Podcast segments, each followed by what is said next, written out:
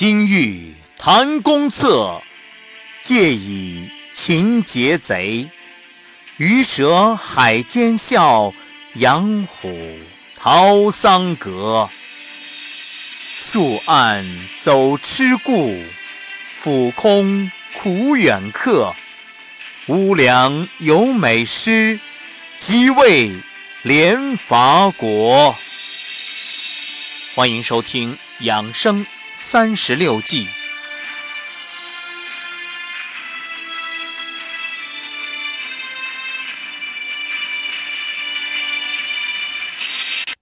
养生三十六计，败战计，第三十三计，反间计。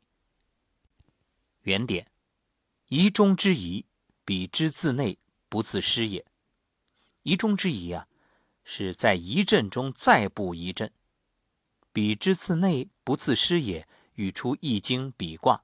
比卦名，本卦为易卦相叠，坤下坎上，上卦为坎，为相依相赖。故名比，比是亲密相依的意思。象辞曰：“彼之自内，不自失也。”那么这一计运用此象理，是说在布下一重重的一阵之后，能够使来自敌人内部的间谍归顺于我。那么反间计呢？这原本是指敌人的间谍为我所用，或者呢使敌人获取假情报。而有利于我的计策，后指用计谋离间敌人，引起内讧。想必大家立刻会想到蒋干盗书。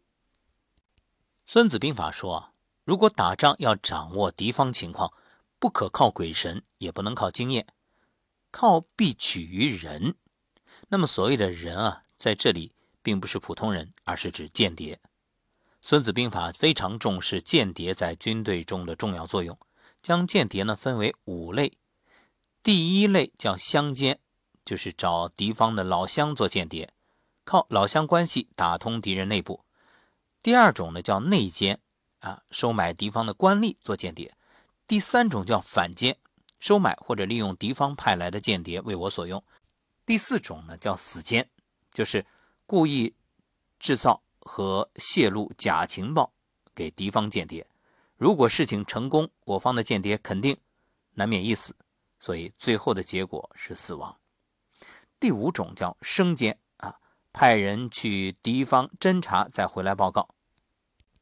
那么赤壁大战中啊，周瑜就利用了曹操的谋士蒋干啊，传送假情报，说精通水战的蔡瑁、张允这两个人呢，和自己这方有勾结。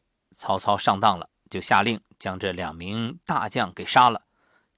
结果呢，导致后来赤壁大战惨败，所以这就是一步错，步步错，这也是成功使用反间计的典型案例。